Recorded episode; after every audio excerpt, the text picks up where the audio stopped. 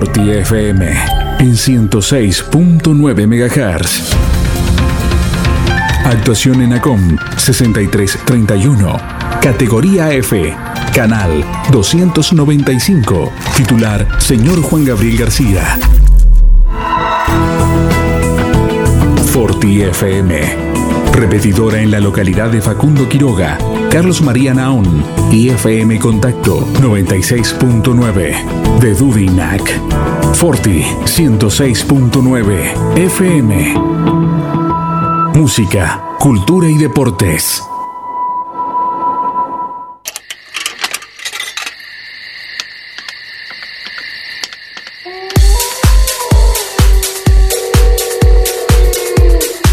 A partir de ahora y a lo largo de una hora y todo el fútbol, la información y los protagonistas.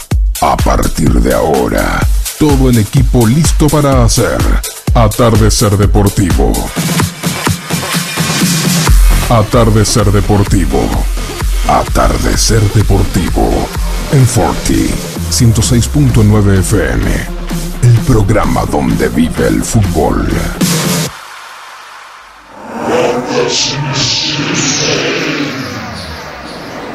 Shh.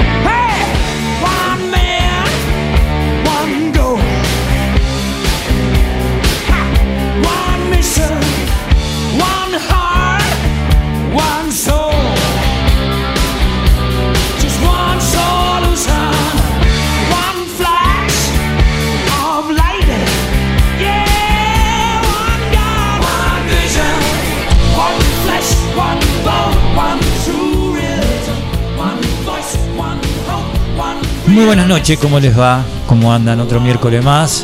¿eh? Ya arrancamos mayo, un año y pico que estamos haciendo este lindo programa. Hoy estamos con Rosito Mosul, también con Juan Jara. Y vamos a tener eh, una figura importantísima del fútbol argentino que es el Pampa Viaggio. Un jugador extraordinario, un goleador como poco. Así que dentro de un ratito ya lo vamos a tener en el aire. ¿Qué tal, Horacio? ¿Cómo te va? ¿Cómo andás? Un gusto, un placer. ¿Qué tal, Jorge? Buenas noches, buenas noches, Gabriel, Juan, audiencia. Muy bien, gracias a Dios, muy bien. Eh, es un jugador goleador como aquello, como poco. Hoy por hoy está, eh, después de su incursión en San Lorenzo, está en, Ur- en Uruguay trabajando, dirigiendo. Bueno, lo vamos a llamar dentro de un ratito a él, que está en ese lado. Pero mm, otra vez, eh, una nota interesante, una nota de mucho contenido, como fue lo de Polola el otro día, que sinceramente dio una cátedra de lo que es un ser humano y lo que es una preparación física. Y bueno, hoy teniendo nada más y nada menos que a este extraordinario jugador, ¿no? Muchas cosas para preguntarle, ¿no? Oh, Ya sea como deportista y ahora incursionando como un técnico que tuvo su paso por San Lorenzo y ahora, bueno, como decís vos, que estaba en, está en el Uruguay, no sabía que estaba en el Uruguay. Bueno, tendrá muchas. eh, ya debe tener alguna experiencia como técnico y bueno, se la vamos a preguntar a ver cómo, cómo lo ve él, cómo ve el fútbol argentino, lo que eh, cómo ve la selección, eh, sus pasos por distintos clubes, ¿no es cierto? Sí, no, aparte trabajó en San Lorenzo, dirigió la primera San Lorenzo.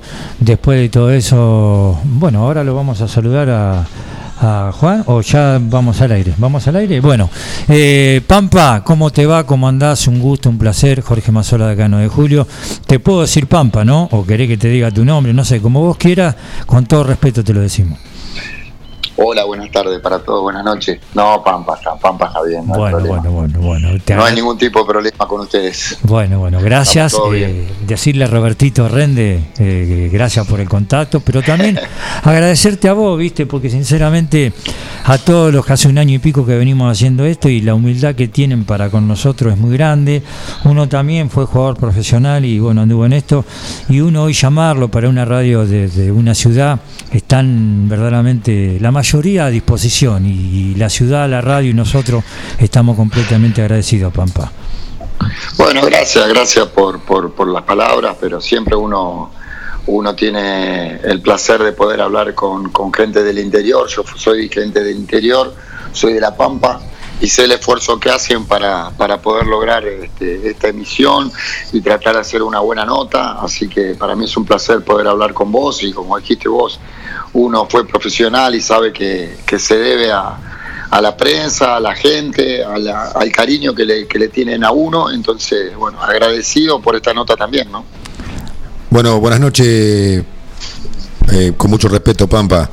Eh, te habla Horacio Monzón, un compañero acá de Jorge de la radio.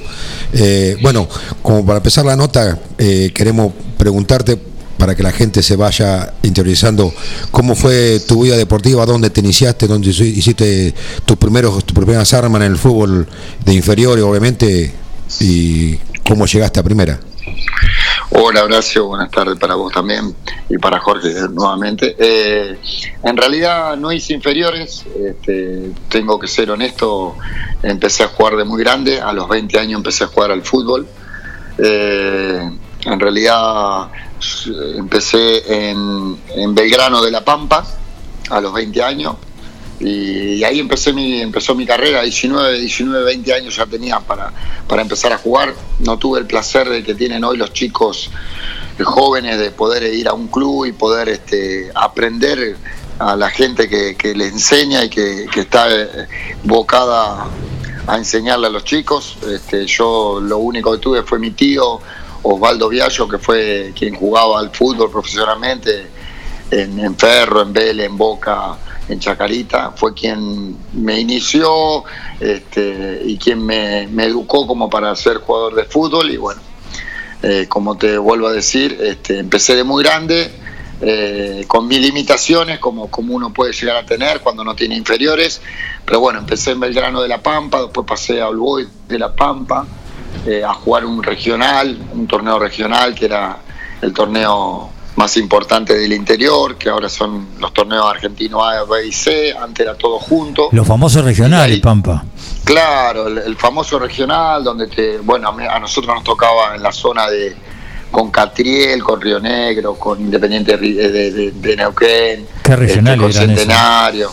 Era, era, eran torneos fuertes, lindos para jugar, porque porque tenías que recorrer muchísimo casi todo el país y te tocaba este, andar bien. A nosotros no, en la época que, que me tocó jugar a mí con All Boys, este, llegamos hasta la, hasta la instancia casi final y entonces tuvimos que recorrer mucho, tuvimos que ir a- hasta Bariloche, después Neuquén, Río Negro, después nos fuimos para arriba, para el lado de, de San Juan, San Luis, entonces ibas recorriendo el, el- el país y a su vez ibas disfrutando de lo que uno de lo que uno iba a hacer y que quería hacer, ¿no? que era jugador de fútbol. Pampa, ahí tenés a Belgrano, que es el equipo que está eh, prácticamente al costado. Yo conozco la Pampa también. Y después tenés al Boy, que al Boy el equipo me parece que si no sé si coincidís, más popular, más grande, y es el equipo que todo jugador quiere ponerse esa camiseta por lo que es como institución. ¿Puede ser o no? Sí, sí, es así, es así. Este, hay equipos eh, más, más jóvenes o equipos más chicos, después están los dos equipos fuertes que son Santa Rosa eh, de, ahí de, de La Pampa, que es una de camiseta blanca, Sí. y All Boys, que son lo- los colores de, como lo de Rosario Central, Sí. eh, con ra- rayas finitas. Y bueno, todos los, todos los jugadores de, la, de, de- de Santa Rosa, de La Pampa, sí quieren llegar a esos dos equipos, porque son los equipos más populares de, de la capital. Y bueno, este, a mí me tocó por suerte vestir una de las eh, camisetas más lindas, que es la de All Boys, y gracias a ello uno puede después eh, emigrar hacia, hacia Uruguay, ¿no? ¿Cómo, cómo, cómo fue tu, tu, tu salto de Alboy? ¿Cómo- Contanos. Eh, En, re- en re- en realidad, este, yo tenía un técnico uruguayo que era Roque Fernández, que dirigía el Boys de, de La Pampa, eh, y yo era bastante cargoso con los entrenadores porque siempre este, quería que me, prueben en el, en el fútbol de primera, en Argentina, y como ellos tenían siempre tienen contacto los entrenadores, eh, siempre le hinchaba yo para que, para que tenga una prueba en, en Buenos Aires. Y bueno, este, eh, en ese momento Roque Fernández se comunicó con la gente de, Peñarol de Uruguay, que era el técnico era el Cata Roque, eh, que también era uruguayo. Este, le comentó que tenía un, un jugador joven, un, delantero este, goleador que hacía goles, eh, que si no lo podía probar en Peñarol. Y bueno, este, de un día para otro, un día me dijo, bueno, ¿querés probarte? Bueno, este, acá tenés el pasaje, acá tenés todo, andate a Uruguay a probarte a Peñarol de Montevideo. Y ahí aparecí acá en, en Uruguay, en Peñarol, en, un- en lo que es eh, la institución como era Peñarol en ese momento, había salido campeón este, de la Copa Libertadores en el año 87 y yo llego en el 89 a, Peñarol. Y, bueno, eh, en realidad llegué a un equipo sumamente grande, importante, donde tengo la suerte de, de poder este, jugar algunos partidos amistosos. De eso yo jugué cuatro partidos amistosos y en esos cuatro partidos amistosos hice un gol en cada partido y, y bueno, ahí eh, Peñarol este, habla con la gente del Boy para, para, para que me quede seis meses entrenando con Peñarol. Y bueno, este, después no, tuve la suerte de jugar ningún partido en Peñarol, jugué solamente un partido amistoso en México, donde también convierto el gol y después, bueno, eh, las reglas del fútbol hace que cuando venga vengo a Uruguay este, se hace muy difícil eh, un jugador joven del interior argentino eh, jugar en una institución como Peñarol con, con nombres eh, muy fuertes que tenía Peñarol en ese momento. Entonces se me hizo muy difícil. Lamentablemente no pude jugar. Claudio, buenas noches, un gusto. Juan Jara te saluda también acá desde, Por- desde la mesa, un gusto, la verdad. eh, un poder placer, Juan. charlar con vos. Dos preguntas, la primera es más de color, tiene que ver Pampa, puntualmente, sos pampeano por supuesto, pero ¿eso nació de chico o es un apodo del fútbol? No, es un apodo del fútbol. Yo cuando era chico me decían ruso. Eh, porque me, tenía el pelo medio castañito, así medio rubio, y me- mi apodo era ruso. Eh, de chico me decían ruso, ruso, ruso. Y cuando llegué al fútbol uruguayo, este, el Kesman en ese momento, este, yo hice un gol muy importante en el Estadio Centenario y, y agarró y dijo el argentino nacido en La Pampa, el pampeano. Y acá en Uruguay, acá en Uruguay soy el pampeano, no soy el pampa. Y cuando Ah. fui a y cuando fui, y ahí me quedó el pampeano acá en, en Uruguay. Acá no me conocen como el Pampa, sino me conocen como el pampeano. El pampeano. Y el Pampiano, sí. Así quedó, quedó y quedó, bueno, empecé a hacer goles y era el Pampiano Viallo, el Pampiano Viallo, y quedó. Y cuando me voy a Argentina, que me voy a San Lorenzo, eh, Macaya Marque con Araujo, eh, este, bueno, Araujo agarró y dijo eh, el Pampa Viallo, eh, nacido en Santa Rosa, y quedó el Pampa, que ahí, que ahí nació el apodo del Pampa, y bueno, ahí se dio para todos lados el Pampa. Ese es el, ese es el origen del, del Pampa. de- ese del es el, del de Pampa. Ese es el origen del Pampa. ¿Y cómo es el origen de el Claudio Viallo, delantero? ¿sí? Eh, cuando arrancaste en el fútbol, eh, ya directamente a esa posición y, y quién te acomodó.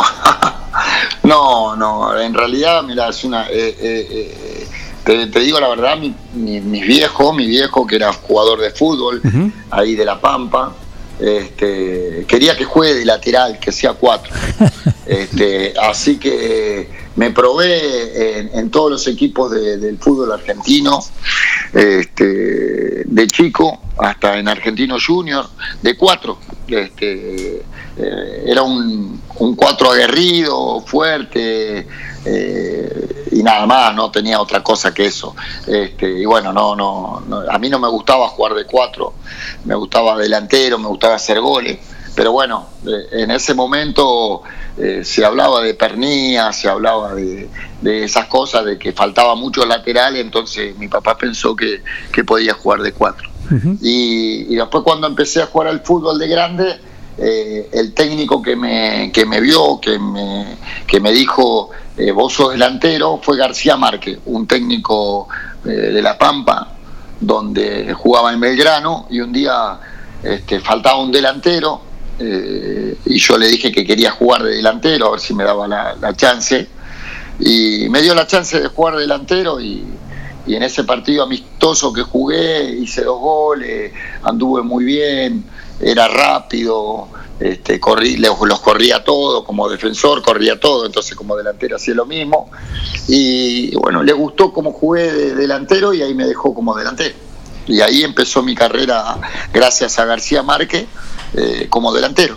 Y empecé a hacer goles y a mí me gustó esa, esa idea de, de correr menos, porque corres menos, y de estar más cerca del arco este, me gustaba porque hacía goles, porque me gustaba cabecear, me gustaba eh, hacer- rematar de fuera del área y, y bueno, esa virtud me dio a que, a que cada tanto hacía un gol en un partido y bueno, me entusiasmé con esa posición.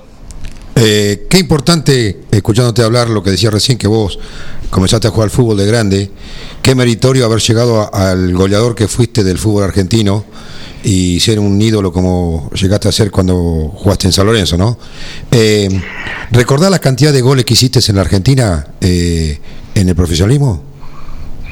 Mirá, en San Lorenzo tengo 81 gol, algo así. Después tengo en, en- Colón tengo como 26.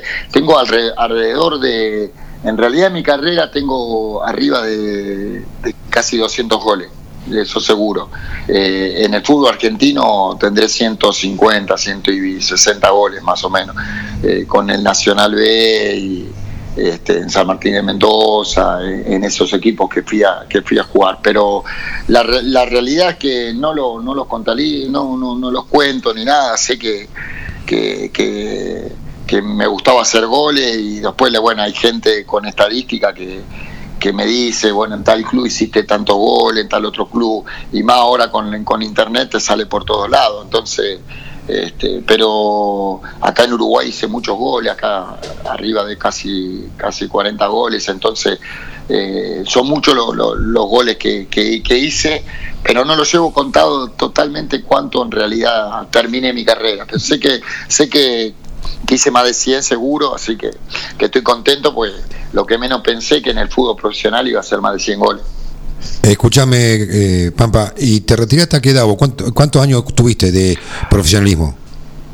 Mira, yo empecé a los 20 años y, de profesional me retiré a los 36. A los 36 años ya me, retiré de- del fútbol profesional. Y después de los 36 hasta los 42 este, jugué en parte amateur, que es eh, la liga, digamos, Argentino A. Después pasé al Argentino B, después pasé al Argentino C. Y después jugué en las ligas que la liga Pampi, digamos, la liga de Venado Tuerto, la liga de Mercedes, la liga de, de Olavarría y la, liga de Azul. Esas son los, las cuatro ligas que, que, jugué hasta los 42 años. Pues a los 42 años eh, me di cuenta que ya no podía jugar más.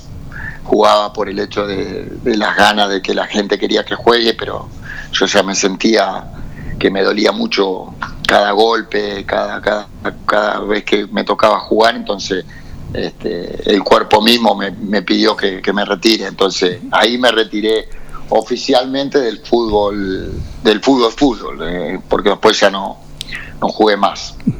Estamos compartiendo esta linda charla en el especial de mitad de semana, Atardecer Deportivo con Claudio El Pampa Viallo. Te digo que acá Las Peñas, el Ciclón del 9, los Cuervos del 9 están.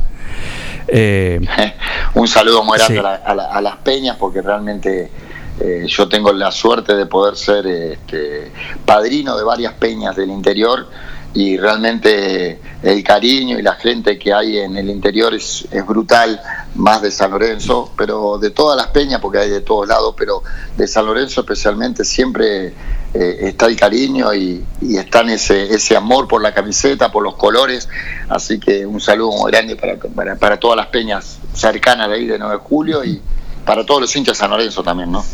¿Cómo fue, eh, recién lo mencionabas cuando hablabas de tu llegada a Uruguay, pero cómo fue eh, la llegada a un club enorme, ¿no? Como, como Peñarol, donde, y vos decías, había unos nenes, unos monstruos, ¿sí? Y vos venías de acá de Argentina, de La Pampa.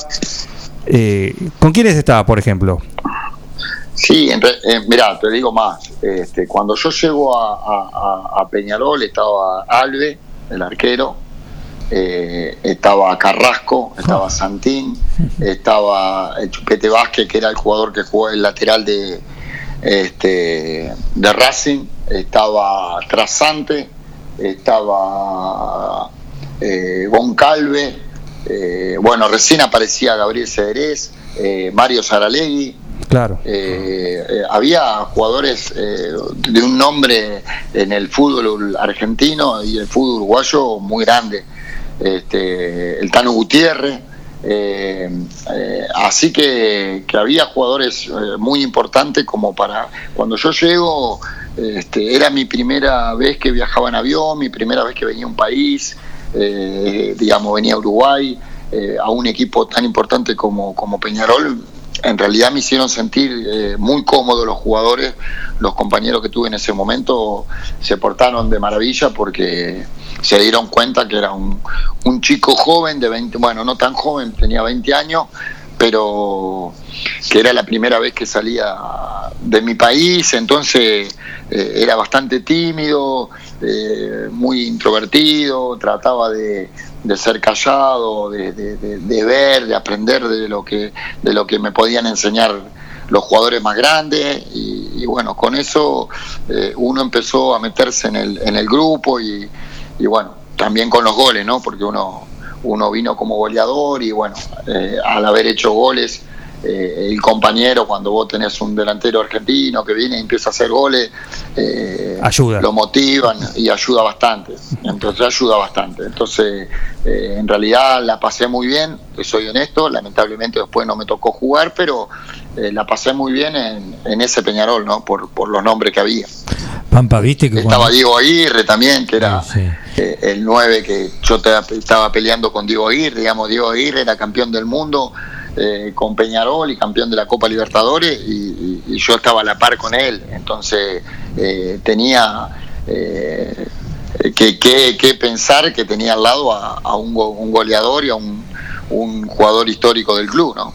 Pampa, viste que cuando uno recién arranca, tiene es pibe y siempre se rodea de gente más grande. ¿Quién fue el que te marcó?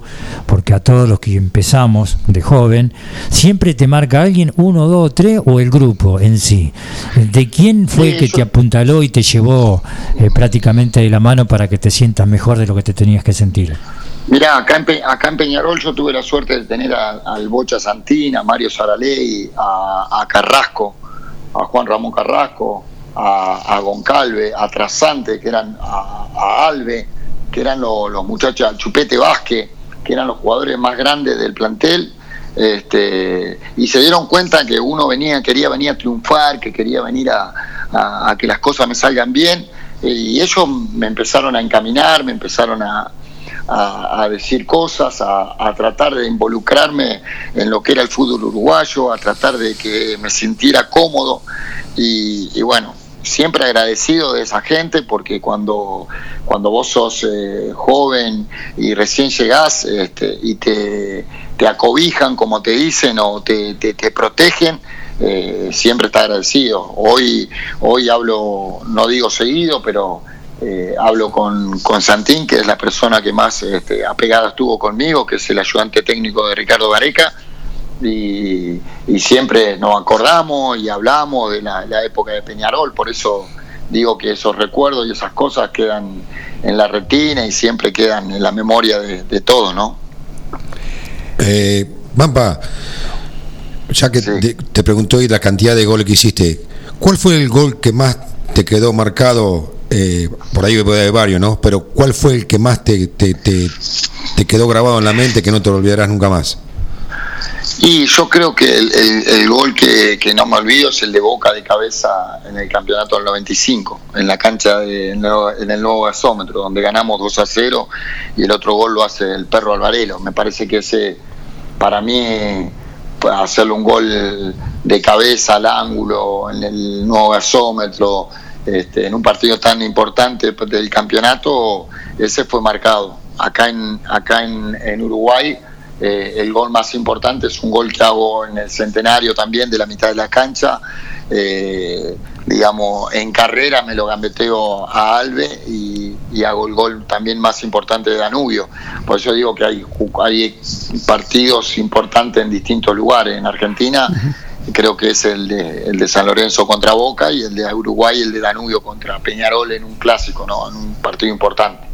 Pampa, eh, vos estuviste en Peñarol, de Peñarol eh, dijiste que tuviste eh, que te tuviste que volver. Que, ¿cómo, ¿Cómo siguió tu carrera y dónde, dónde seguiste profesionalmente? Mira, mira, yo cuando te- cuando se termina el contrato en Peñarol me tenía que volver al Boys de La Pampa nuevamente porque el Boys estaba jugando las instancias finales de la del otra vez el, del regional del año próximo, ¿no? Eh, había entrado otra vez y había estado y estaba en una zona para clasificar al, al regional más arriba.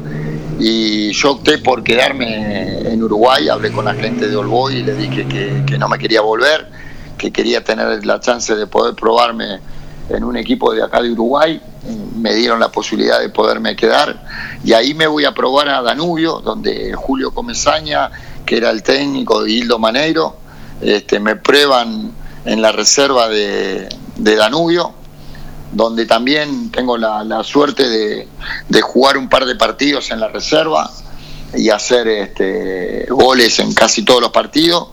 Y bueno, ahí, ahí Hildo Maneiro y Comesaña, que eran los entrenadores, eh, tomaron la decisión de que me hagan contrato por un año. Y bueno, y ahí aparezco en Danubio, debutando un partido en el en la cancha de Danubio, en el hipódromo de, Danubio, este, donde ganamos 1 a 0 con gol mío de cabeza. Al tanque Sigle en ese momento era el tanque Sigle. Así que eh, debuto haciendo un gol de cabeza contra Danubio y ahí, bueno, ahí este, no paro de, convertir así goles seguidos. Y ahí, bueno, ahí es donde aparece el apodo este, aparece un argentino de La Pampa, ese viento pampiano, y ahí este, quedó el viento pampiano, y, porque era rápido eh, y hacía goles así medio, eh, viste, cuando no, no lo esperás aparecía yo de atrás y hacía un gol, entonces era como el viento pampiano, y bueno, me quedó después al final el pampiano, ¿no? Me sacaron el viento y me quedó pampiano nada más. es la realidad. Y después Y cruzaste bueno, de nuevo el charco y llegaste a San crucé. Lorenzo. Ahí, ahí cruzo el charco, sí, juego tres temporadas en Danubio, donde en, la primer, en el segundo año salimos campeones en Danubio, y ahí paso a, a San Lorenzo de Almagro. ¿Cómo Ahí te llega esa posibilidad? Y mira, esa posibilidad eh, media rara fue la posibilidad de, San Lorenzo, porque en realidad me vienen a ver un partido este, contra, contra Nacional y, y la realidad yo el- ese partido que juego con Nacional no juego bien, este, perdemos 2 a 0 y, y el equipo anduvo muy mal, Danubio. Y bueno, la gente de San Lorenzo que me vino a ver en ese momento era Fernando Miele y, y el tesorero, este, bueno, para ellos no le había gustado cómo había jugado. Eh, y al otro fin de semana jugamos con Peñarol y viene un allegado de, San Lorenzo, que en ese momento era Julio Lopardo, este, eh, que era un hincha San Lorenzo, que, que quería verme porque le habían nombrado mi, le había llegado mi nombre. Y bueno, en ese, en ese que Peñarol ganamos 5 a 2 y tengo la suerte de hacer tres goles.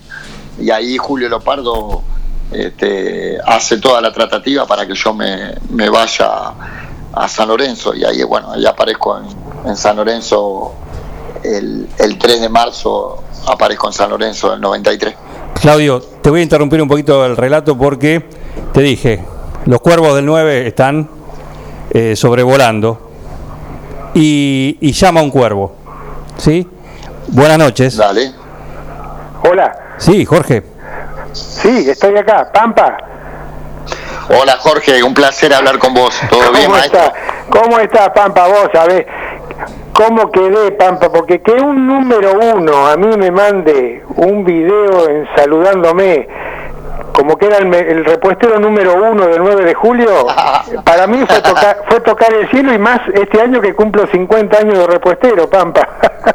Sí, me contaron, me contaron que sos el uno, que sos el mejor y todo.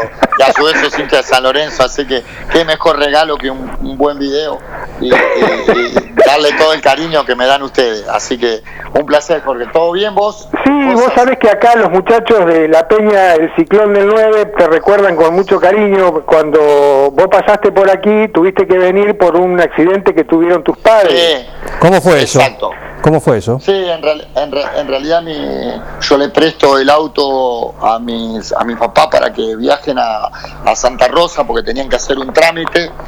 Este, y bueno, a la vuelta del, del viaje eh, volcó un camión en la, en, el, en la ruta y bueno, mi papá no lo, no lo vieron que estaba en el medio de la ruta y bueno, se lo llevaron puesto al, al camión, digamos, clavaron los frenos y todo, pero igual chocaron contra, contra el camión.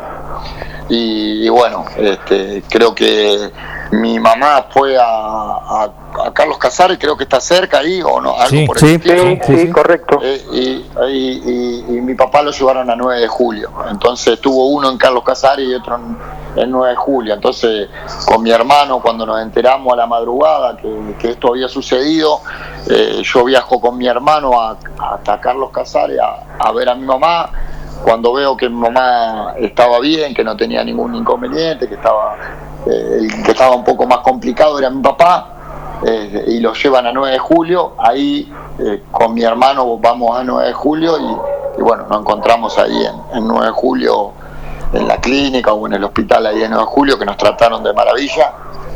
Por suerte tampoco tenía nada, nada grave, era simplemente unos dolores en, en, eh, en el costado del cuerpo por el golpe que tuvo y, y nada, por suerte no, no le pasó nada, lo único que le pasó fue que el auto quedó, quedó roto y, y bueno, nada, Eh, por suerte la sacaron barata, como se dice, en un accidente de una ruta, ¿no?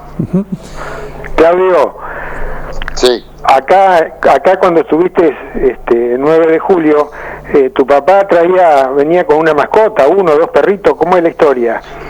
Sí. ¿Te, te acordás Sí, de esa historia? ¿Qué, sí, qué pasó? ¿Qué, qué, qué tuvieron que hacerle para llevarle al veterinario después? ¿Lo contás vos o lo cuento yo? No, contalo vos, contalo vos, así es más, más importante que vos sepas también que lo que pasó, porque si no, si no El- cuento todo el yo no da- veterinario le tuvieron que hacer, le, le pidió una radiografía y le hicieron la radiografía. Sí. Contale, contale qué le pasó. ¿Qué le contale pasó? qué le pasó. Bueno, en realidad no sé, creo, no sé si tenía algo el perrito, pero bueno, le, le necesitaban una placa radiográfica y se la sacaron ahí, ¿viste? De, de contrabando, Pampa. Ajá. Sí, Privilegio. es verdad. Es verdad eso. Pero bueno, eh, es así, pero, pero por suerte salió todo bien. Todo bien, la gente de, de 9 de julio nos trataron de maravilla. a, a mí, a mi, a mi hermano, a mis viejos. Eh, estoy agradecido, siempre estoy agradecido, siempre hablo y agradezco a la gente de- del hospital, de la clínica, a la gente médica que realmente se portó muy bien con nosotros. Bueno, lo aprovecho a, a Jorge, que además de, de, de esto que, con- que acaba de contar, es, es cuervo, ¿no? Es cuervo. A ver, decile personalmente, ¿qué era el, el Pampa Viaggio cuando lo veías vos? No, eh, yo lo veía a Dios cuando lo veíamos jugar. Eh, era, era verlo a Dios, ¿viste? Imagínate. Es lo más. Gracias, refer- referente, eh, como el Pampa, como el Beto Acosta, como el gringo Sí. Escota. Yo soy grande Pampa ya, ¿viste? Tengo, tengo, se- tengo sí. 68 Sí, ya, o sea que eh, tengo un camino ya recorrido. Nombraste, nombraste dos que no puedo atarle ni los cordones. Sí, gringo pero estaban todos, para nosotros, para nosotros, este, todos al mismo nivel, Pampa, quedate bien tranquilo. Gracias, agradecido, agradecido porque por el cariño, por, por el afecto. Eh, uno siempre sabe que la gente del interior a veces es difícil este, poder charlar o poder encontrarse con, algún jugador este, que- que haya vestido esta camiseta. Para mí es un honor poder hablar con ustedes y te vuelvo a repetir, este, ha nombrado dos ídolos máximos del club como el gringo Cota y como el Beto Acosta. ¿no? Pampa, decime una cosa, tu camino obligado para ir a La Pampa es por acá. Es por ahí, sí. Sí, es obligado. O, te frenás en lo de en lo de Coco Avelando en, en, en Bragado a comer asado. Embragado. Bueno, pero un, un día vas a tener que parar acá, vamos a armar un asado en la peña y, y por no hay supuesto problema, va- vas a no hay que ningún estar. tipo de problema, al contrario. En lo de, en lo de, en lo de, en lo de Diego he ido varias veces, he estado por ahí, embragado, eh, me han atendido muy bien ahí embragado, pero sí, no tengo ningún tipo de inconveniente cuando vaya hacia la Pampa y eh, vaya por ahí, no tengo problema de parar y charlar y sacarnos fotos y comer un rico asado, eso seguro. Jorge, gracias. ¿eh? Y va- Juan, vos vas a tener que estar también, ¿eh? Eh, bueno, habrá que hacer el esfuerzo. ¿Eh? ¿sí? ¿Cómo no? Habrá, habrá que hacer, habrá que hacer un esfuerzo. Un saludo, un saludo muy grande, Jorge. Jorge, Bueno, Pampa, muy agradecido por todo, ¿eh? un cariño grande y por supuesto los mayores de los éxitos ahí en Uruguay, ¿eh? te lo mereces. Muchis- Buena persona, gracias, gracias, humilde y nunca perdiste la línea de la humildad. Gracias, gracias, un placer, un placer, Jorge. Gracias, Jorge. mejor Un para vos. abrazo grande, gracias Juan eh, por esto, Por gracias. favor, Jorge Lavacé, un cuervo, un cuervo del 9. De ley. Un cuervo Sí. de ley, sí, con esta anécdota que, que, bueno, lo- los unía eh, a ustedes dos. Este es el reconocimiento, este es cuervo, de- pero ¿cuál es el reconocimiento de la gente en la calle? Mirá, yo te vuelvo a decir, yo estoy muy agradecido a la gente de San Lorenzo porque realmente me hacen sentir este, como un, un ídolo del club, como, como alguien que, que realmente eh, es inalcanzable y, el cariño todos los días y, el saludo y el, y el estar siempre presente y esas cosas son invalorables más que, que nada eh, es el cariño, el cariño que me, que me, que me dan me parece que uno eh, le, llega, le llega al alma porque, porque uno pudo haber jugado, pudo haber estado, pero este cariño de la gente eh, te llena todo, todos los egos personales que uno puede llegar a tener o todo lo que uno puede llegar a, a lograr con este cariño eh, llega más lejos que cualquier eh, plata o trayectoria. Me parece que eso es in- imborrable el cariño que me, que me da la gente. Estamos en la, en la llegada a- al San Lorenzo, al San Lorenzo que después se consagró campeón, ¿no?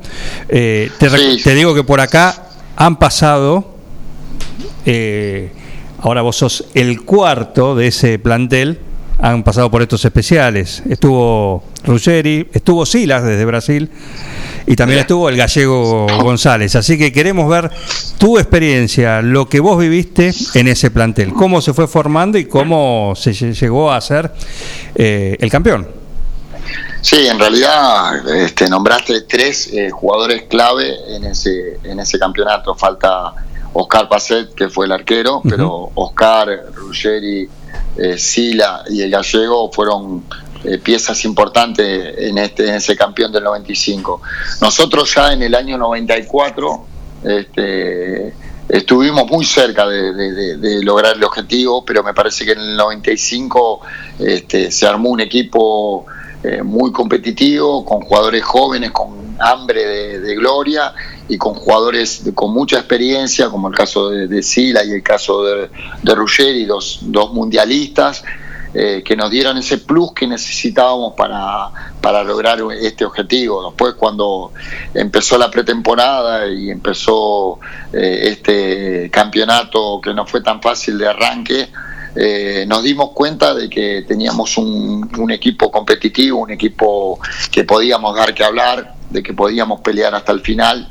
Y, y cada partido que nos íbamos pasando y que nos íbamos este, poniendo como meta se iba logrando, entonces veíamos cada vez más cerca el objetivo después de tanto tiempo San Lorenzo no sale campeón, porque también teníamos esa, esa mochila o ese plus que tenían todos los jugadores que vinieron antes que nosotros, en el caso de los 21 años, los 20, los 19, los 20, y bueno, y era los 21 años de no salir campeones, entonces era un momento eh, crucial en nosotros y a su vez tener este, eh, como entrenador al Bambino Veira, que fue una pieza fundamental en este eslabón para, para poder lograr el objetivo, eh, fue el que motivó a que, a que toda la gente fuera a todas las canchas como fue, a que la gente creyera en este equipo y que nosotros también nos sentíamos importantes eh, cada uno en su en su papel entonces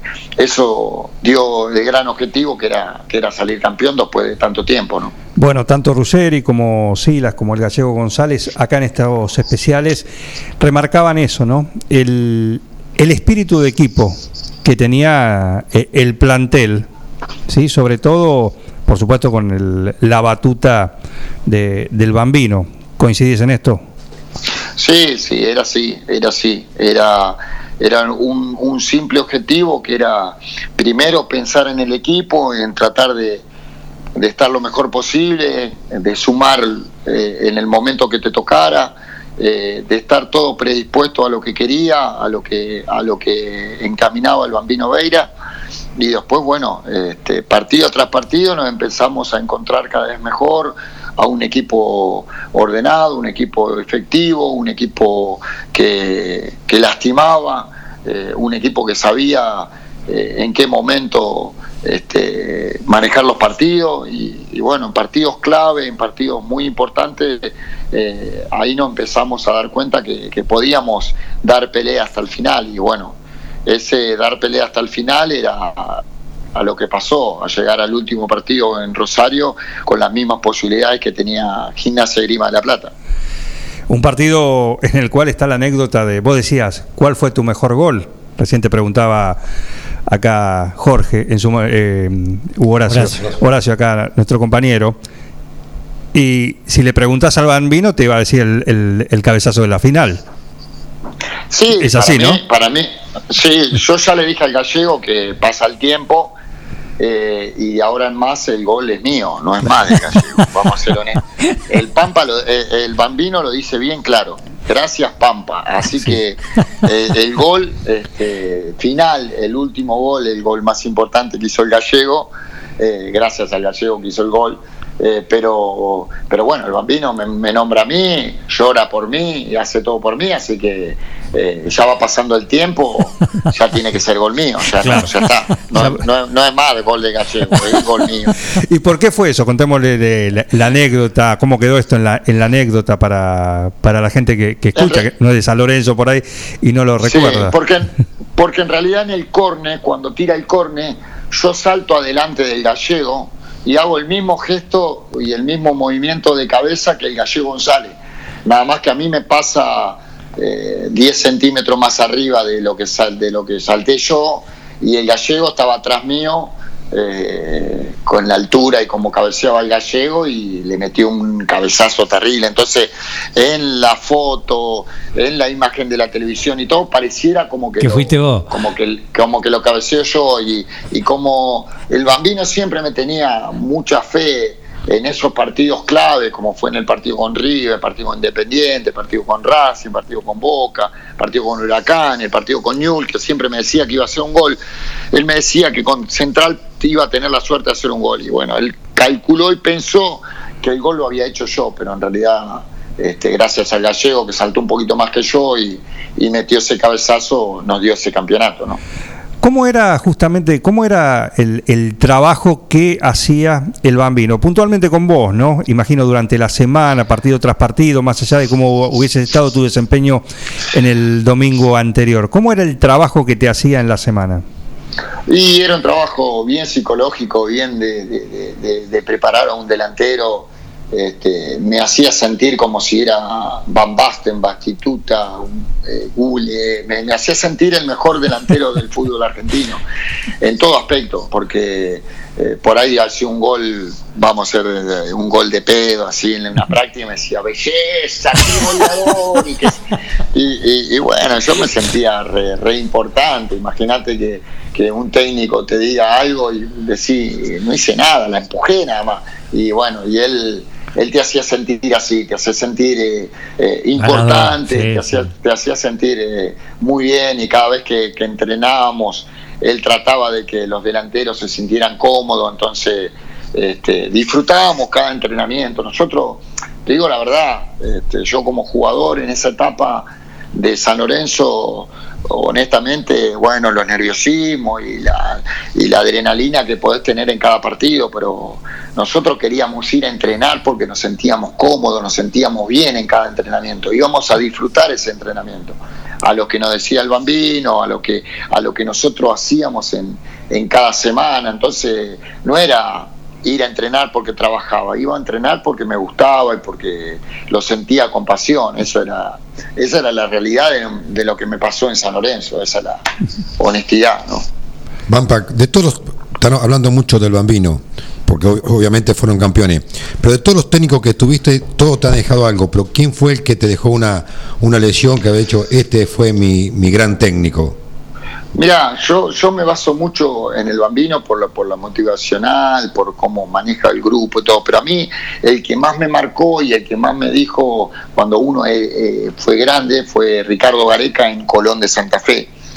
Eh, Ricardo Gareca, cuando llega a Colón de Santa Fe, este, yo era ya un jugador con experiencia, ya con eh, grande, y, trae a, y yo tenía al compañero al Vichy fuerte, y de repente eh, me cae el Caído Enría, que era más joven, más vital, con más presencia, y Ricardo siempre me decía, eh, Pampa, no es, no es, no es tan importante este, ser titular, sino lo más importante es estar dentro del plantel, porque siempre le vas a dar cosas importantes en el momento que te toque jugar.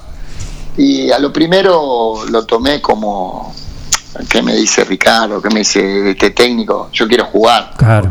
Yo quiero- todos quieren jugar. Y después me di cuenta que, que tenía razón, que era, que era importante a veces no jugar, pero estar presente y motivar a mi compañero y darle fuerza como para, para que le salga bien, porque cuando me tocaba jugar a mí, el equipo iba a andar bien y iba a tener más chance de gol. Y así fue. Vos fíjate que yo este, soy suplente de, de Enría y del Vichy Fuerte, y en ese momento el Vichy creo que hizo 15 goles y yo siendo suplente hice 9. Claro. Eh, entonces me, me sentí importante. Entonces ese día dije, qué, qué, qué bueno la- lo, lo que me dijo Ricardo, ¿no? Que, no siendo titular también voy a ser importante en el equipo. Y eso es lo que, lo que trato de, de inculcarle a mis jugadores, que, que no es tan importante ser titular, sino es importante eh, cuando te toca jugar, que cuando te toque jugar los tiempos que sea, el tiempo que sea, lo hagas de la mejor forma. Y, y eso te va a dar la tranquilidad que, que dentro de, lo que vos haces lo estás haciendo bien.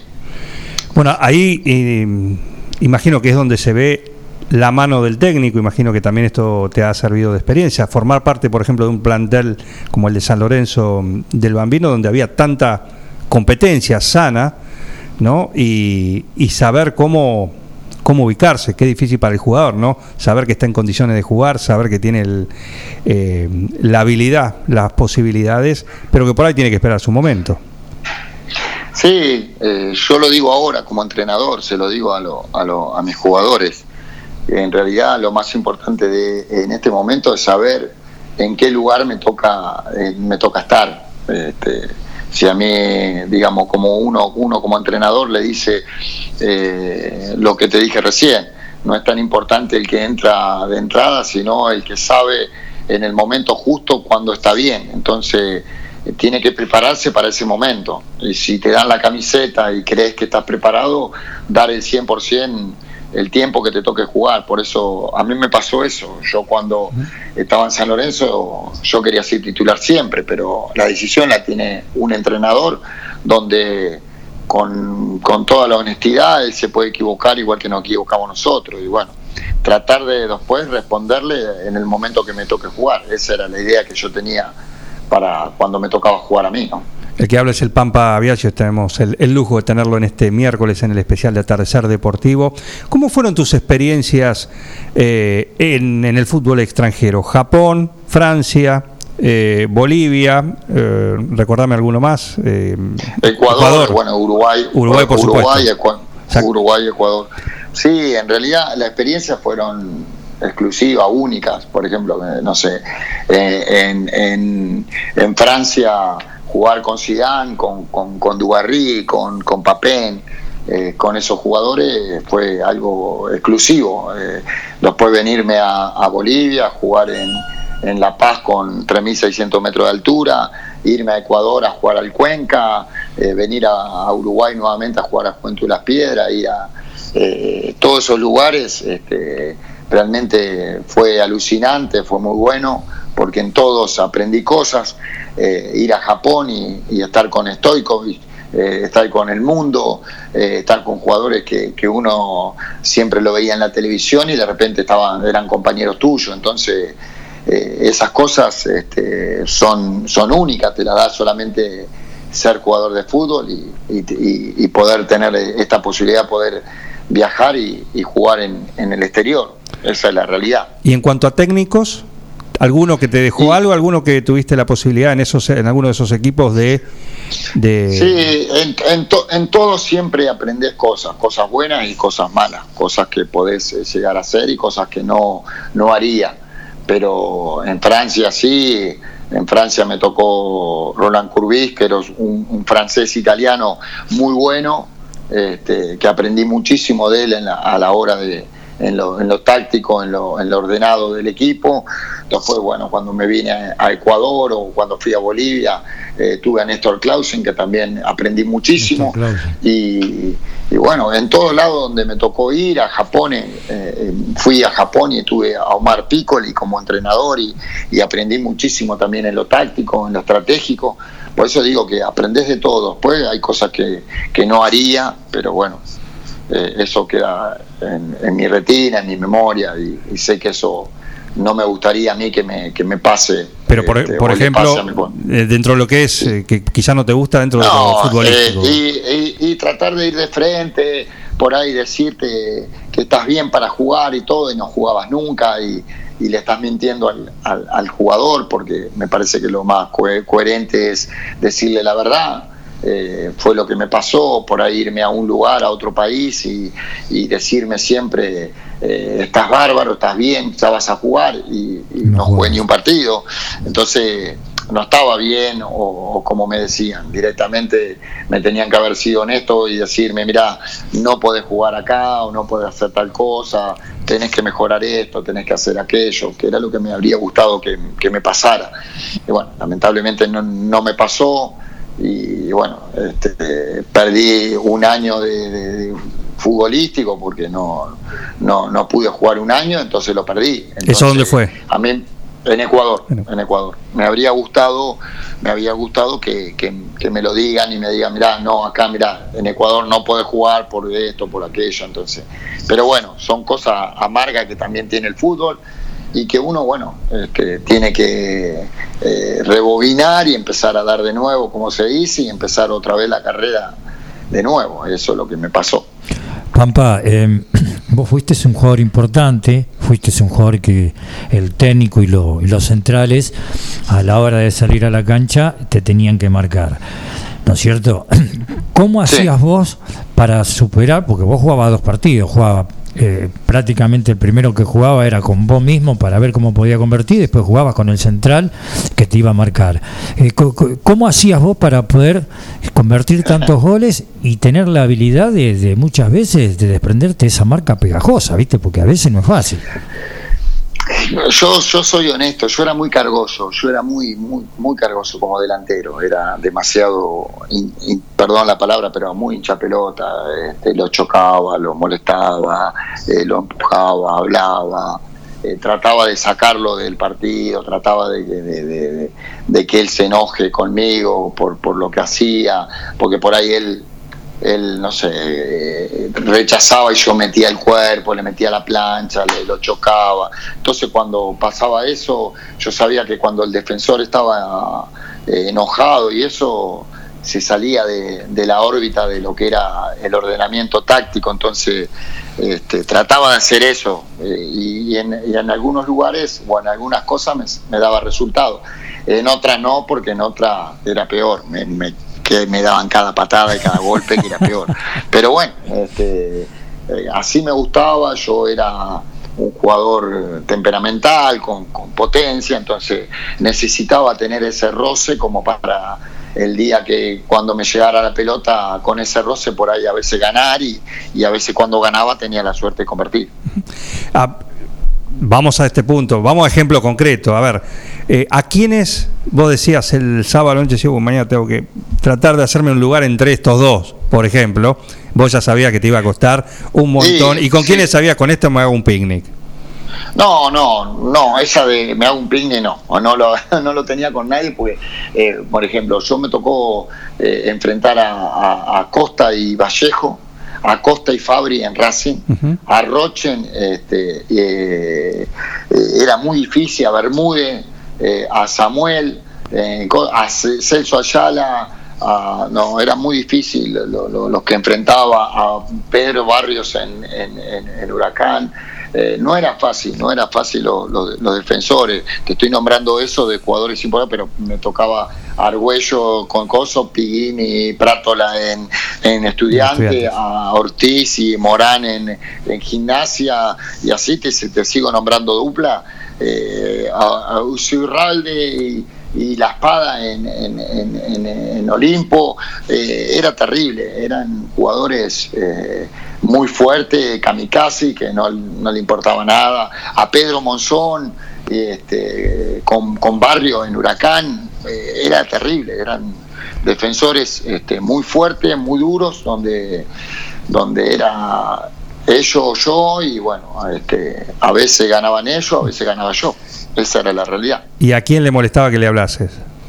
¿A quién sabía que Y hablándolo lo, lo, lo sacaba? Y, y la mayoría, la mayoría de los jugadores, porque, eh, porque eh, el fútbol de- eh, es así, es tratar de hablar, de sacarlo, de, de decir cosas, de por ahí de cargarlo, de, de, no sé, de rechazar mal y de decirle qué horrible que son, no lo puedo creer, Sí, esas cosas que, Sí, que sí. le podés, que le podés decir a un defensor. Justo te iba a preguntar qué se le decía. Sí. ¿Qué se le dice, por ahí? Sí, por ahí, por ahí rechazaba mal, o le pegaba, la pifiaba y le decía, no puedo creerla, le pifiaste, sos horrible". Y bueno, y después por ahí me pasaba al revés cuando yo erraba un gol y eso, ellos me venían y me decían, no, sos un burro, vos sos un burro, y yo te tengo que marcar a vos, y todas cosas así que era el folclore del fútbol, Claro. del fútbol argentino.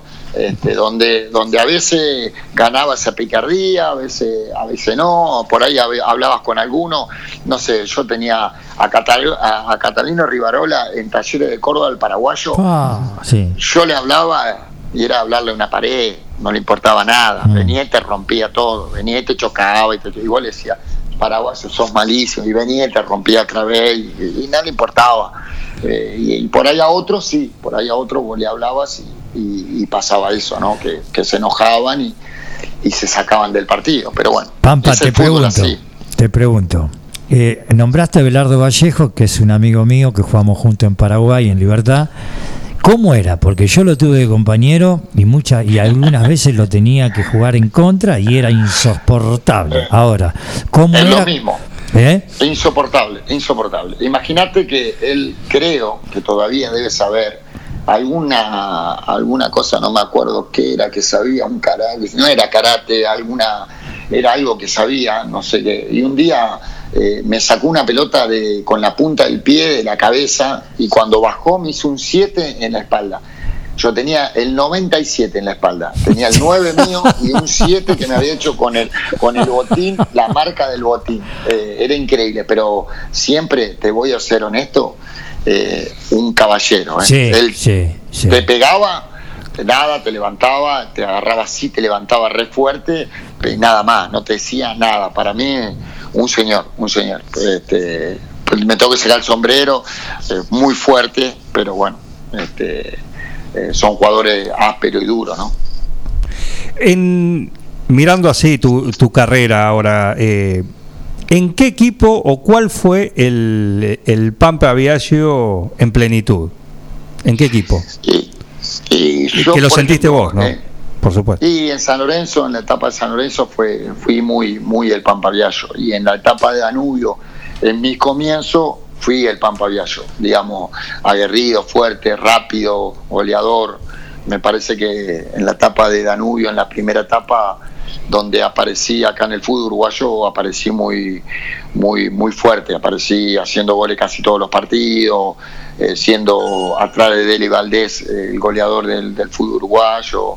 eh, y después, bueno, cuando fui a San Lorenzo, me parece que, que en la primera etapa del 94 al, al 96, este, ahí sí aparecí en toda esplenitud, donde tuve la suerte de poder ir a la selección y todo. Gracias a eso pude ir a la selección. Claro.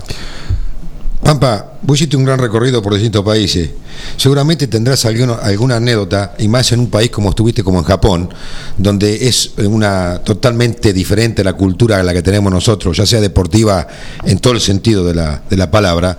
Eh, seguramente tendrás que tener alguna anécdota, más allá que tenía un técnico que vos decías que era Piccoli, que era argentino, pero igualmente alguna anécdota así con algún japonés, con, con eh, no sé, Mira, Con el mundo. yo tuve, con el mundo, sí. Yo- sí, yo tuve una anécdota, pero afuera del fútbol, eso con los japoneses. Eh, un día, te la cuento rápido, un día tenía que ir a entrenar, este, yo tenía siempre el traductor que me venía a buscar, este, y bueno, esta vez no me vino a buscar, entonces tuve que ir yo en el auto, y, y bueno, eh, ese día estaba llovinando, la realidad es que llegaba tarde el entrenamiento, entonces iba muy rápido con el auto y en un lugar determinado eh, paso por un charco y salpico a una persona que estaba en una parada de un colectivo o una parada de un ómnibus de traje.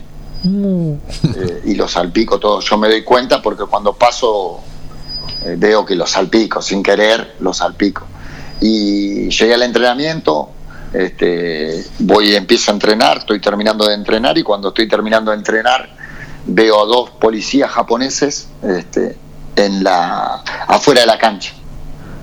Eh, y bueno, estábamos entrenando y viene el traductor y me dice, Pampa, eh, los japoneses te vienen a buscar a vos, eh, porque vos hiciste una infracción en el- con el auto.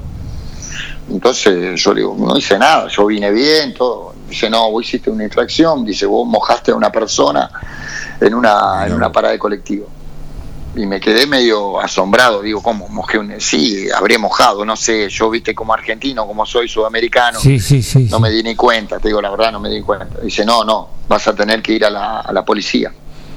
¿Cómo? Tengo que ir a la policía. Sí, tenés que ir a la policía a, a hablar ahí con la, con la policía. Y, me acuerdo que los, los japoneses policía hacían lo que yo hacía. Si yo caminaba, ellos caminaban. Si yo me paraba, ellos se paraban. No me, no me arrestaban ni nada. eh. Si yo caminaba rápido, ellos caminaban rápido. Hacían lo mismo que yo. Y entonces le pregunto al traductor, le digo, ¿qué van a hacer? Yo me estaba bañando, me, me estaba terminando de entrenar y tenía que ir a cambiarme. Le digo, ¿ellos van a hacer lo mismo que hago yo? Me dice, sí, Pampa, si vos corres, ellos van a correr. Eh, entonces yo tenía unos 20 metros a la entrada del vestuario. Eh, entonces le digo al traductor, que era eh, brasilero, le digo, eh, Jackson, le digo, mirá, mirá lo que voy a hacer. Me dice, no haga ninguna locura, me dice Pampa. Y, ar- y arranqué a correr. Corriendo. Eso, ven, a correr. Y los japoneses atrás mío venían. Así que corrieron hasta la puerta y se quedaron en la puerta paradito ahí esperándome. Que te que, bueno, entonces me, ba- me bañé todo, después que salí del baño tuve que ir a pedirle disculpa a la persona que, que mojé. Mirá vos. Eh, tuve que ir hasta la empresa, hasta la empresa, era una empresa, un jefe muy importante de una empresa japonesa, donde tuve que ir a pedirle disculpas y decirle que, que no me di cuenta que lo había mojado. Eh, esa es la anécdota que tengo y, y le tuve que llevar eh, sushi, el jaque, el, el sake es el- el- la bebida de ellos, una camiseta del club, eh, le tuve que llevar una, un par de cosas como para que él me perdone. Eh, y por suerte me perdonó y pude volver a, a los entrenamientos. Bueno, te sentías casi como en una cancha, ¿no? Pero con dos marcas pegajosas.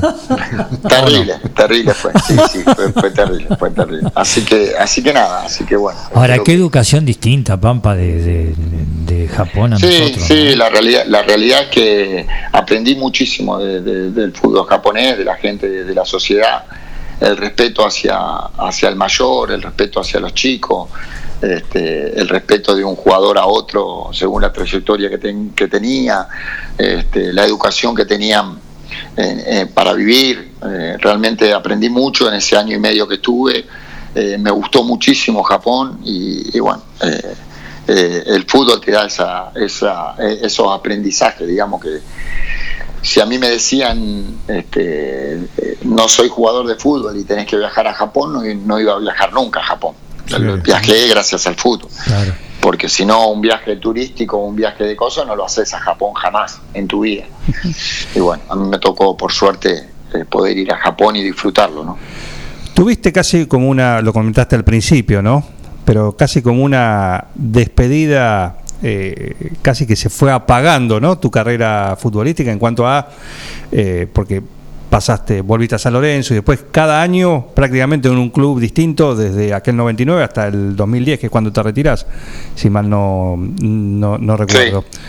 Prácticamente en un equipo distinto, por supuesto, en, en distintas categorías del fútbol argentino.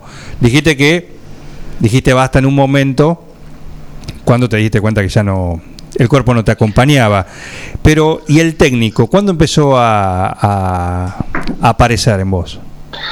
No, apareció ya a los 38 años, 30 y sí, después cuando ya empecé a jugar en los torneos argentino A, argentino B, yo me eh, empecé a hacer el curso de técnico este, y, ahí me di cuenta que me gustaba, me gustaba, ya jugaba al final, eh, pero me gustaba ver los movimientos de los de los demás equipos, no del equipo mío, sino de los de, los demás, ver dónde podía este, yo jugando dentro del campo de juego podía hacer daño.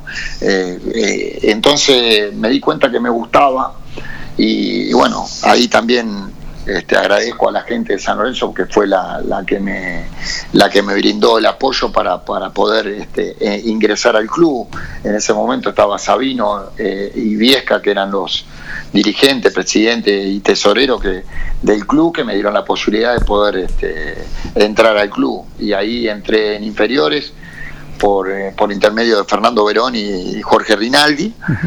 Y cuando empecé a estar en el club y estar ahí con los chicos y empecé a ver este, el funcionamiento de lo que era un entrenador de fútbol, eh, me di cuenta de que, de que me gustaba mucho, me gustaba, era muy apasionado a lo que hacía. Entonces dije, bueno, eh, voy, a, voy a intentar ser entrenador de fútbol y, bueno, ahí me preparé durante casi ocho años para, para llegar a la reserva de, de San Lorenzo y después llegar a la primera, ¿no?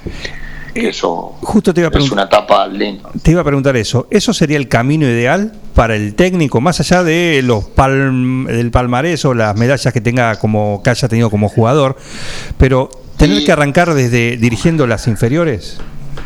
Mira, yo, yo lo, yo lo tomé, lo tomé así como, como, como una medida buena porque en inferiores vos, vos te podés equivocar, podés hacer un cambio mal, podés modificar el sistema, podés este, cambiar un partido y ganarlo o cambiar un partido y perderlo y no tenés inconveniente porque eh, tenés un año de trabajo donde vos, vos, vas modificando los jugadores y todo. En cambio, en primera división eh, no te puede pasar eso, porque vos vas perdiendo 1 a 0, haces un cambio y perdiste 4 a 0 y, te tenés que ir porque los resultados te avalan, o perdés tres, tres partidos seguidos y te tenés que ir porque o el equipo no juega como vos querés y te tenés que ir porque pasa, pasa así en el fútbol argentino que es muy muy ingrato, muy muy duro para, para los entrenadores. Entonces uno se va preparando en la etapa de, de- formación, en la pa- parte de juvenil y después cuando llega a la reserva es una etapa ya más, más linda porque ya, ya jugás con profesionales de primera y, y jugadores de reserva, de, inferiores, y bueno, cuando llegas a la primera ya es un, un golpe muy lindo porque ya... Pero bueno, no, no, no sabría decirte si eso es lo mejor. Para mí fue lo mejor porque, porque cuando me tocó llegar a la primera eh, ya estaba preparado para lo que quería hacer y me parece que estuvo un año y cuatro meses en San Lorenzo en la primera división haciendo las cosas lo mejor posible y, salió, salió todo lo que yo pedí porque clasificar una Copa Libertadores, salir tercero en el primer campeonato, eh, algunos jugadores que estaban en la, en la mira, como el caso de Piri Damota, de Díaz, eh, Ceruti, de Caruso, de traer jugadores importantes, de promover jugadores ju- juveniles, me parece que, que todo eso me lo dio me, lo- me lo dio haber trabajado en la inferior de San Lorenzo, eso es verdad. Y además llegaste a la primera siendo campeón con la reserva. Sí, sí, tuve la, después de 19 años la reserva volvió a salir campeón y, y esos mismos jugadores que yo saqué campeones eh, en, en reserva fueron los, los que después eh, tuvieron la, la dicha de poder jugar en la primera de, de, San Lorenzo y eso eh, es lo mejor que te puede pasar, tener jugadores que vos promovés a primera división y, y son los jugadores que después eh, son el futuro de, de San Lorenzo. Este, de eso hay varios jugadores que hoy todavía están en primera y hay otros que, que se vendieron y eso para mí es muy gratificante. ¿no? Pampa, te voy a hacer una pregunta. Voy a retroceder un poquito a lo que estábamos anteriormente, que me quedó pendiente eh, una preguntita y, y a su vez te voy a hacer la- dos preguntas a la vez. La primera que te voy a hacer es, eh, como jugador profesional, ¿qué te quedó pendiente? ¿Qué es lo que vos decís? ¿Qué me, qué me faltó? ¿Qué es lo que te hubiese gustado haber sido? Y la otra, por ejemplo, como técnico, eh, con las líneas de, de- juego ahora, con el 4-4-2, con el, el 5 4 5-3-2, ¿cómo, cómo es, ¿qué el estilo de juego te gusta a vos? Mirá, la realidad es que no, pendiente no me quedó nada porque tuve la suerte de, de jugar en todos los lugares que quise. Eh, siempre uno, uno le habría gustado estar más en la selección, poder ser más protagonista, pero me parece que la selección en ese momento tenía jugadores con una jerarquía y unos nombres terribles, era muy difícil jugar, pero, pero estoy, estoy muy contento de mi carrera en lo que, en lo que respecta a carrera deportiva y futbolística como jugador. Eh, en lo de los sistemas, yo siempre digo que es variable y es, eh, es según en, en el lugar que estás y en el equipo que estás. A mí me tocó estar en San Lorenzo en una primera etapa donde, donde tenía jugadores con, con mucha experiencia y edad y entonces no podía hacer mi juego y tenía que, que tratar de, ver cuál era el mejor funcionamiento para, para ese San Lorenzo. Y me pareció que el 4-3-1-2, porque tenía un enganche como Belucci y, y dos jugadores como Ceruti, que era un jugador muy rápido, y un 9, podía hacer o crear situaciones y crear peligro y tratar de que no me conviertan y bueno, eso lo logré pero mi forma de juego, a mí me gusta jugar este, con línea de tres, con, con, cuatro, este, con dos carrileros bien abiertos, con, con, dos puntas, con un enganche, con dos doble cinco, entonces eh, tener bien la pelota, tratar bien a la pelota y llegar con, mucha gente a- al arco rival, pero a veces todo eso que uno quiere por ahí en de- determinado equipo no lo puede hacer porque no tiene la los jugadores como para hacer eso, nada más. Por eso después tenés que ser funcional al, al equipo que vas, a la, a la forma de juego, a los jugadores que vos tenés. Por eso un entrenador se tiene que adaptar a los jugadores, no, no los jugadores al, al técnico, porque a veces lo que vos le pedís por ahí ellos no lo pueden hacer. Pampa, ¿cómo se, ¿cómo se vive, cómo se convive, cómo se lleva ser entrenador de un equipo de primera división como fui- vos fuiste en San Lorenzo y todo lo que está atrás, los programas deportivos, porque últimamente, con todo respeto lo digo, los programas deportivos se convirtieron en un relati, prácticamente es eh, se habla más de lo que sucede de- y no del fútbol, que eh, el entrenador sigue, que no sigue, que el puterío, que esto. ¿Cómo se, claro, ¿cómo se convive vos que estuviste en San Lorenzo todos los días? Porque a veces vos no querés consumir eso, pero o lo consumís o te llega. ¿Cómo se convive ese ambiente que hoy, eh, ojo, eh, me encanta el fútbol, pero ya no me dan ganas de mirar los programas deportivos? Mira, la, la realidad es que como a mí me tocó llegar a una etapa de San Lorenzo donde San Lorenzo lamentablemente había quedado afuera de la Copa Libertadores, eh, todo lo que venga hacia adelante para mí era sumamente positivo. Claro. Eh, entonces todo lo que yo escuchaba, todo lo que yo este, podía llegar a ver, o, eh, eh, a mí no me iba a afectar para nada porque yo sabía que, que era mi primera arma, entonces trataba de, de concentrarme en lo que quería hacer yo en el campo de juego, con mis jugadores, concentrarme con los jugadores. Vos fíjate que, que siempre estuve este, en la mira de, de- de- si pierde este partido, Sí, Pampa sí. se va. Sí, si pierde este partido, y, y- y nosotros ganábamos, entonces eh, ganábamos, ganábamos, entonces eh, no me ponía a, a- a- a pensar de lo que lo de- decían, o que era interino, que era eh, un entrenador interino. Vos no te importaba de No me importaba, eso no, no, me, no me importaba. No, no me importaba. A vos te fortalecía Este, todo eso. Sí, sí, sí, la realidad es que, que es así, eh, es así. A mí me, me, me, me ayudaba muchísimo a, a, a poder este, eh, concentrarme en lo que quería hacer, esa era la, realidad. Así que nada, así que bueno, mm, mm, vuelvo a decir, no los quiero cortar ni nada, pero eh, quería quería ver cómo, cómo sigue esto, pues ya vamos bastante tiempo de la, de la nota y bueno, este, quería ver cómo, cómo, cómo seguimos, porque Do- dos últimas, dos últimas. Dale, ¿sí? dale, Eh, y agradeciéndote favor, porque le contamos aparte que, el Pampa está en. Y aparte tiene la gentileza. Y además está en, en Uruguay. En Uruguay. Hoy, Sí, hoy estás dirigiendo Suda- Sudamérica. Sí, estoy en Sudamérica, estoy este, acá en, en Uruguay, estoy bien, estoy cómodo.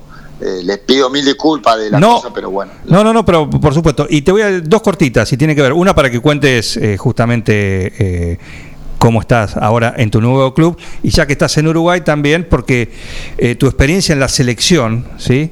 En la selección argentina justamente fue en un único partido en la Copa América de Uruguay. Sí, sí, sí, en realidad. Este, ¿Qué te quedó de, esa en- experiencia No, en la selección? Hermoso, la situación fue, fue espectacular porque realmente estar en la selección ya, ya era importante para mí, eso es la realidad.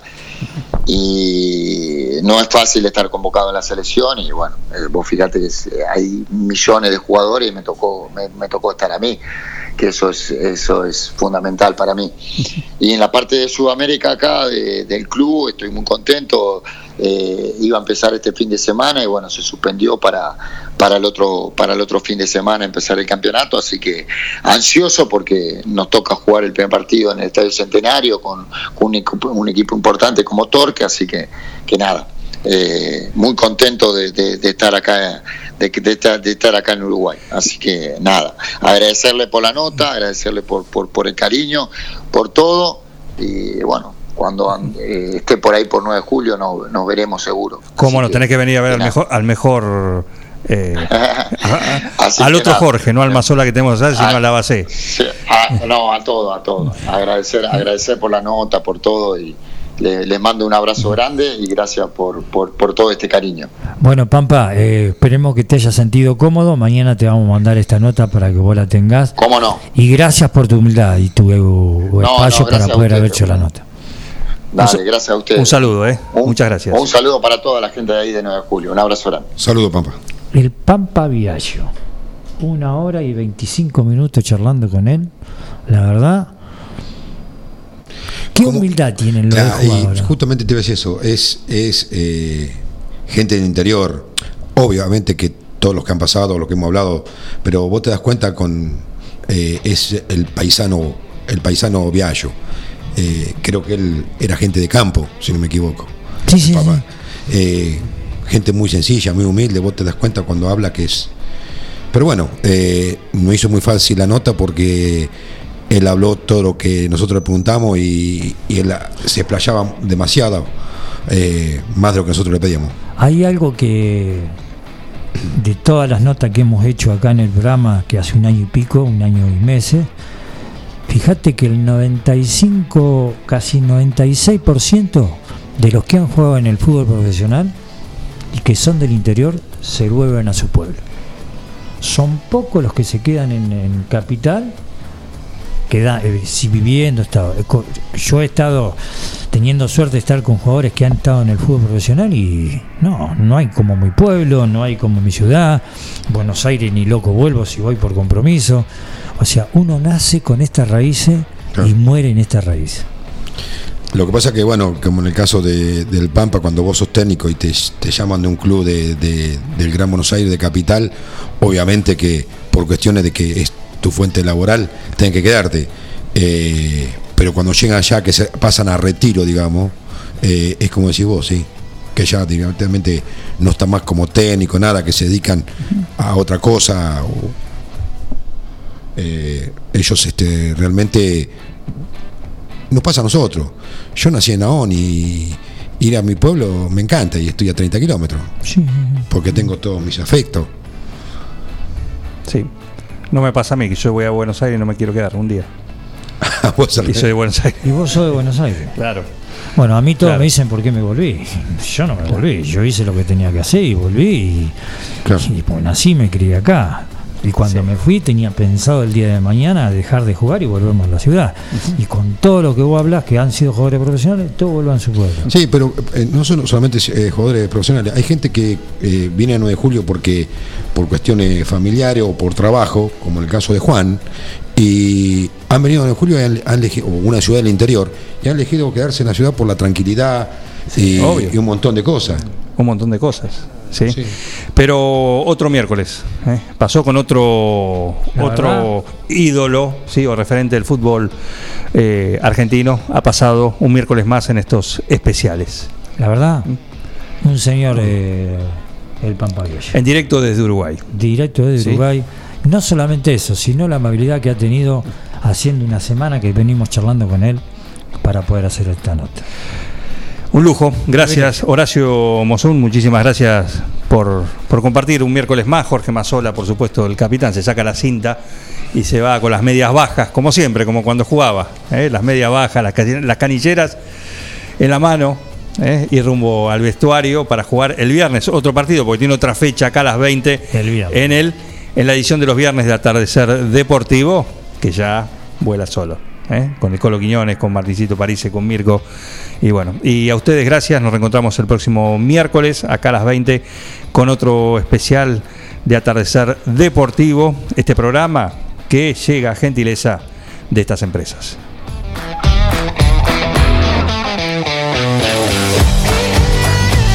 Neutral Mix.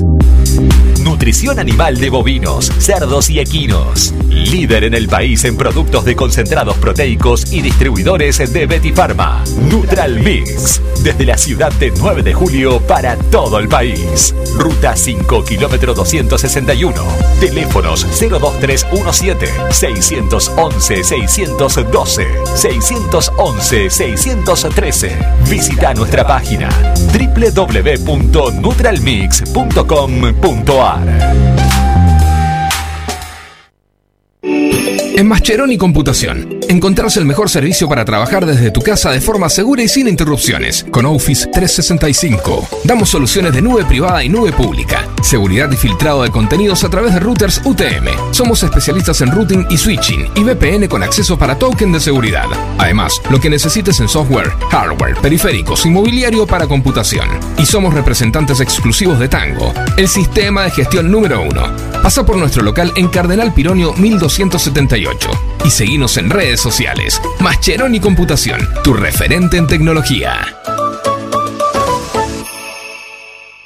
Estudio Contable Parada Martí, Lagos 1241, teléfono 42 35 47, email estudio arroba paradamarti.com.ar. Pizzería Francesco, la posta de lo bueno.